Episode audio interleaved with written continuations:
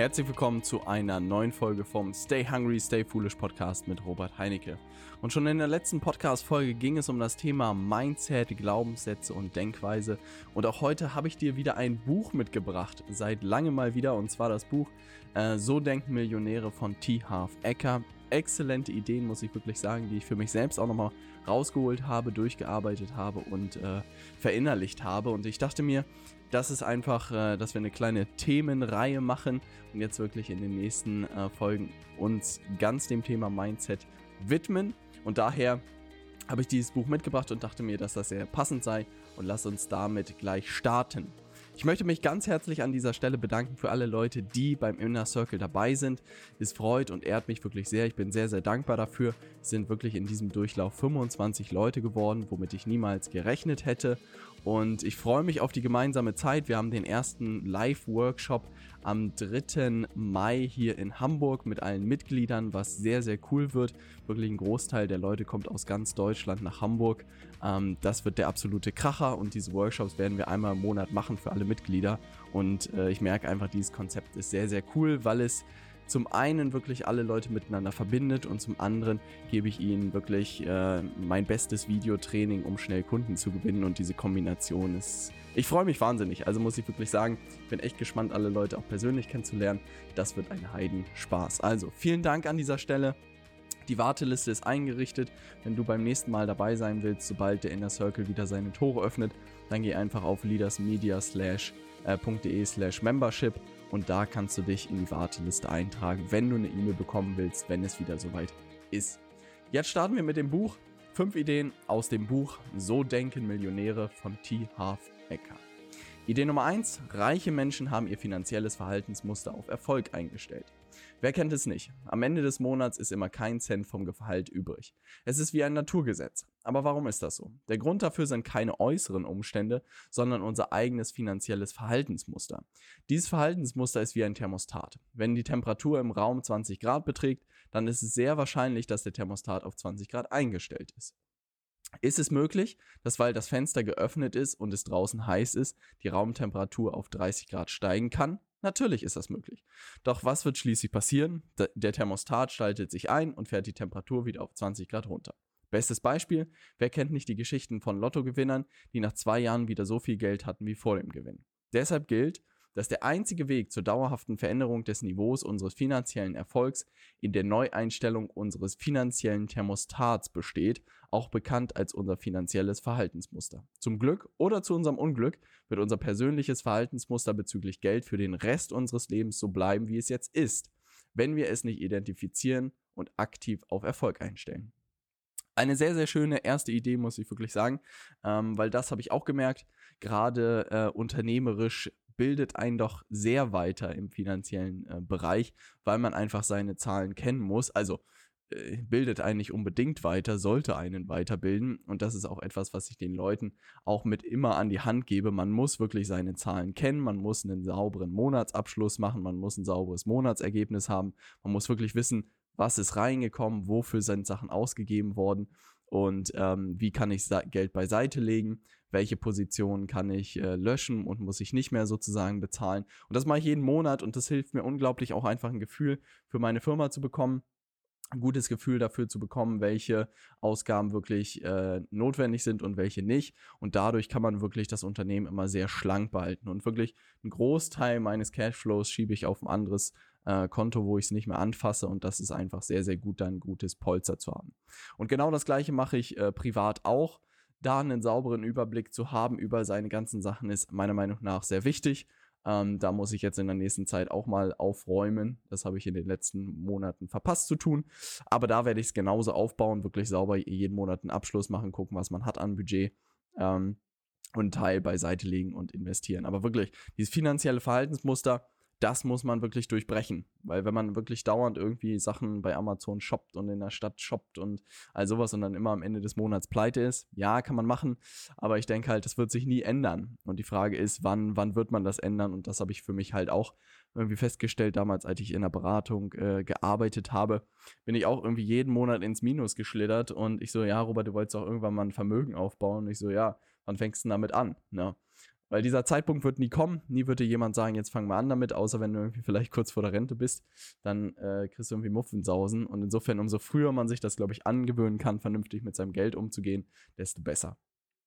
Idee Nummer zwei, reiche Menschen konzentrieren sich auf Chancen. Vor einiger Zeit habe ich die Vier-Stunden-Woche von Timothy Ferris gelesen und war fasziniert von der Idee, ein Unternehmen zu gründen, das vollkommen selbstständig arbeitet. Alles, was dafür notwendig ist, ist ein gutes Produkt und eine entsprechende Infrastruktur. Nachdem ich dieses Buch gelesen hatte, sah ich nur noch Chancen. Aber egal welche Idee ich auch mit Freunden diskutierte, von den meisten hörte ich erstmal, warum das alles nicht funktionieren würde. Ich bin jedoch an jede Idee rangegangen mit der Grundeinstellung, es wird funktionieren weil ich dafür sorge, dass es funktioniert. Und dies ist auch genau der Punkt von Tief Ecker in seinem Buch. Reiche Menschen erwarten, dass sie Erfolg haben und konzentrieren sich auf das, was sie wollen, während arme Menschen sich auf das konzentrieren, was sie nicht wollen. Hier sagt das Gesetz des Universums, worauf wir uns konzentrieren, erweitert sich. Weil reiche Menschen sich stets auf die Chancen konzentrieren, gibt es auch so viele Geschäftsgelegenheiten für sie. Zusammengefasst bedeutet das also, wer reich werden will, muss sich darauf konzentrieren, zu verdienen, Geld zu verdienen, zu behalten und zu investieren. Absolut, da schwingt auch wieder bei dieser Idee dieses Thema, worauf wir uns konzentrieren mit. Also wirklich, was sind die Themen, auf die wir uns im Alltag konzentrieren? Und wenn man sich da wirklich auf ein Stück weit Erfolg sozusagen, was ich auch in der letzten Podcast-Folge diskutiert habe, wenn man sich selbst wirklich sehr, sehr klar wird darüber, wo man hin will, was man erreichen will, dann konzentriert man sich auch den kompletten Tag darauf. Und dann ist es eigentlich unausweichlich, äh, da nicht hinzukommen, wenn man wirklich auch die Arbeit reinsteckt. Und das bestätigt T.H. Ecker sehr schön und dieses Zitat, worauf wir uns konzentrieren, erweitert sich, habe ich auch immer in meinem Hinterkopf, weil ich das sehr schön finde und sehr anschaulich finde. Also überleg dir ganz genau im Alltag, worauf du dich konzentrierst. Umso mehr du dich auf die positiven Dinge des Lebens konzentrierst, desto besser eigentlich. Idee Nummer drei: Reiche Menschen fokussieren sich auf ihr Nettovermögen. Wenn es um Geld geht, wird häufig gefragt, wie viel verdienst du? Ich habe noch nie jemanden gehört, der mich gefragt hat, wie hoch ist dein Nettovermögen? Reiche Menschen verstehen den riesigen Unterschied zwischen äh, Gehalt und dem tatsächlichen Nettovermögen. Das Gehalt ist zwar wichtig, aber ist nur ein von vier Faktoren, die unser Nettovermögen bestimmen. Die vier Faktoren zur Bestimmung unseres Nettovermögens sind erstens Einkommen, zweitens Ersparnisse, drittens Investition und viertens Vereinfachung. Leider konzentrieren sich viele Menschen bei den vier Faktoren ausschließlich auf das Gehalt. Infolgedessen ist ihnen nur ein niedriges oder gar kein Nettovermögen beschieden. Es ist zwingend erforderlich zu sparen. Wir können bündelweise Geld verdienen. Wenn wir nichts davon behalten, werden wir niemals reich. Der letzte Faktor Vereinfachung ist besonders interessant, weil er direkt mit Sparen verbunden ist. Dabei geht es darum, einen Lebensstil zu leben, bei dem wir weniger Geld für die Lebenshaltungskosten ausgeben und somit unsere Sparsummen und unsere Investitionen erhöhen können. Wenn es also unsere Absicht ist, ein Millionär zu werden, müssen wir uns auf den Aufbau unseres eigenen Nettovermögens konzentrieren, denn Wohlstand wird am Nettovermögen gemessen, nicht am Gehalt. Da sind auch äh, coole Punkte drin, wirklich diese Konzentration, was verdiene ich eigentlich jeden Monat, ja, ist wirklich ein Faktor, aber sich mal anzugucken, was hat man bereits erspart, worin hat man bereits investiert und was kann man auch vereinfachen, also wie kann man auch irgendwie einen Lebensstil führen, der es erlaubt, äh, möglichst viel zurückzulegen. Da kann man immer viel drüber diskutieren, ob man das macht oder nicht macht. Ich denke mir halt, das frühzeitig anzufangen und einfach über die Jahre immer größere Summen zu sparen, ist meiner Meinung nach auch ein absolutes wichtiges Instrument für Sicherheit. Ähm, und insofern, wenn man sich das angewöhnt, desto besser. Ähm, das denke ich auch, dass das einfach ein super wichtiger Punkt ist. Idee Nummer vier: Reiche Menschen gehen gut mit Geld um. Thomas Stanley führte in seinem Bestseller The Millionaire Next Door eine Untersuchung über Millionäre in ganz Nordamerika durch und berichtete darüber, wie sie zu ihrem Reichtum gekommen sind. Die Ergebnisse können in einem Satz zusammengefasst werden. Reiche Menschen gehen gut mit ihrem Geld um. Arme Menschen hingegen wirtschaften entweder nicht sehr gut mit ihrem Geld oder sie vermeiden das Thema Geld generell. Viele Menschen mögen nicht mit ihrem Geld wirtschaften, weil sie finden, er schränke ihre Freiheit an und zweitens sagen sie, dass sie nicht genug Geld haben, um damit wirtschaften zu können. Was die erste Entschuldigung angeht, so ist die Wahrheit, dass das Wirtschaften mit Geld in keiner Weise ihre Freiheit einschränkt. Im Gegenteil, unsere Freiheit wird dadurch noch gefördert, weil wir dadurch langfristig finanzielle Freiheit erreichen können. Und was gibt es mehr als wahre Freiheit? Und was die angeht, die der Meinung sind, ich habe nicht genug Geld, um damit wirtschaften zu können, so können wir wohl festhalten, dass diese Menschen eine verzerrte Sicht auf die Dinge haben. Das zu sagen wäre ungefähr so, als ob eine übergewichtige Person sagt, ich werde Sport treiben und eine Diät machen, sobald ich 20 Pfund abgenommen habe. Das funktioniert natürlich nicht. Bis wir zeigen, dass wir mit dem umgehen können, was wir haben, werden wir nicht noch mehr bekommen da ist unglaublich viel drin, ähm, muss ich wirklich sagen. Der erste Punkt ist sozusagen wirklich dieses Thema mit seinem Geld vernünftig umzugehen. Wie das am Ende aussehen, ist jedem selbst überlassen, aber wenn ich mir die Leute in meinem Umfeld umschaue, die wirklich beruflich und auch finanziell erfolgreich sind, äh, die gehen alle wirklich sehr vernünftig mit ihrem Geld um, gucken da drauf, was reinkommt, gehen damit gut um, äh, gucken auf ihre Kosten sehr genau und das hat am Ende auch wenig mit Guides zu tun. Das wirkt vielleicht für andere nach außen hin irgendwie mit Guides, aber am Ende ist es wirklich nur eine vernünftige Form mit Geld umzugehen und die Sache mal ein bisschen zu hinterfragen. Dann das Thema, bis wir zeigen, dass wir mit dem umgehen können, was wir haben, werden wir nicht noch mehr bekommen unglaublich mächtiger Satz, der auch immer bei mir mitschwingt, ist wirklich dieses Thema. Ich denke mir auch, man kann auch schon irgendwie mit 500 Euro investieren und äh, bis man bewiesen hat, dass man damit richtig umgehen kann, wird man halt nicht mehr bekommen. Und wenn man diesen Satz ein bisschen im Hinterkopf behält, ist das eine, eine sehr, sehr gute Sache. Und dann das Thema, im Englischen gibt es den wunderbaren Begriff Fuck You Money. Und das bedeutet nichts anderes, ähm, ein Teil oder Geld zu haben, das einen unabhängig macht von allen anderen Menschen. Also es bedeutet, was weiß ich, wenn du zum Beispiel 10.000 Euro zurückgelegt hast, ähm, kannst du davon, keine Ahnung, sechs Monate leben oder sieben Monate leben und das wäre dein Fuck You Money. Und Ziel muss es eigentlich sein, sich möglichst viel Fuck You Money aufzubauen, sodass man sagen kann, hey, ich bin hier mindestens ein paar Monate von allen anderen völlig unabhängig. Und das ist ein cooler Gedanke. Ich glaube, im Deutschen gibt es kein vergleichbares Wort. Ähm, und das habe ich auch immer im Hinterkopf. Wie viel Fuck You Money habe ich, damit ich unabhängig von allen anderen bin. Also wirklich, dieser Umgang mit Geld, unglaublich wichtig und hat, fängt auch im Kopf an und nirgendwo anders. Idee Nummer 5. Reiche Menschen handeln trotz ihrer Furcht. Furcht, Zweifel und Sorgen zählen zu den größten Hindernissen nicht nur auf dem Weg zum Erfolg, sondern auch auf dem Weg zum Glück. Einer der größten Unterschiede reichen und armen Menschen besteht daher, dass reiche Menschen bereit sind, trotz ihrer Furcht zu handeln. Arme Menschen lassen sich von der Furcht lähmen und stoppen. So häufig hat man diese Worte schon gehört und trotzdem leben es die wenigsten Menschen. Denken wir zum Beispiel an die heiße Frau, die wir in der Disco nicht angesprochen haben, weil wir uns nicht getraut haben. Aber genau in diesen Momenten müssen wir uns zusammenreißen und es einfach machen. Auch wenn es unbequem ist, denn der einzige Zeitpunkt, an dem wir tatsächlich wachsen, ist der Punkt, an dem es sich unbequem anfühlt.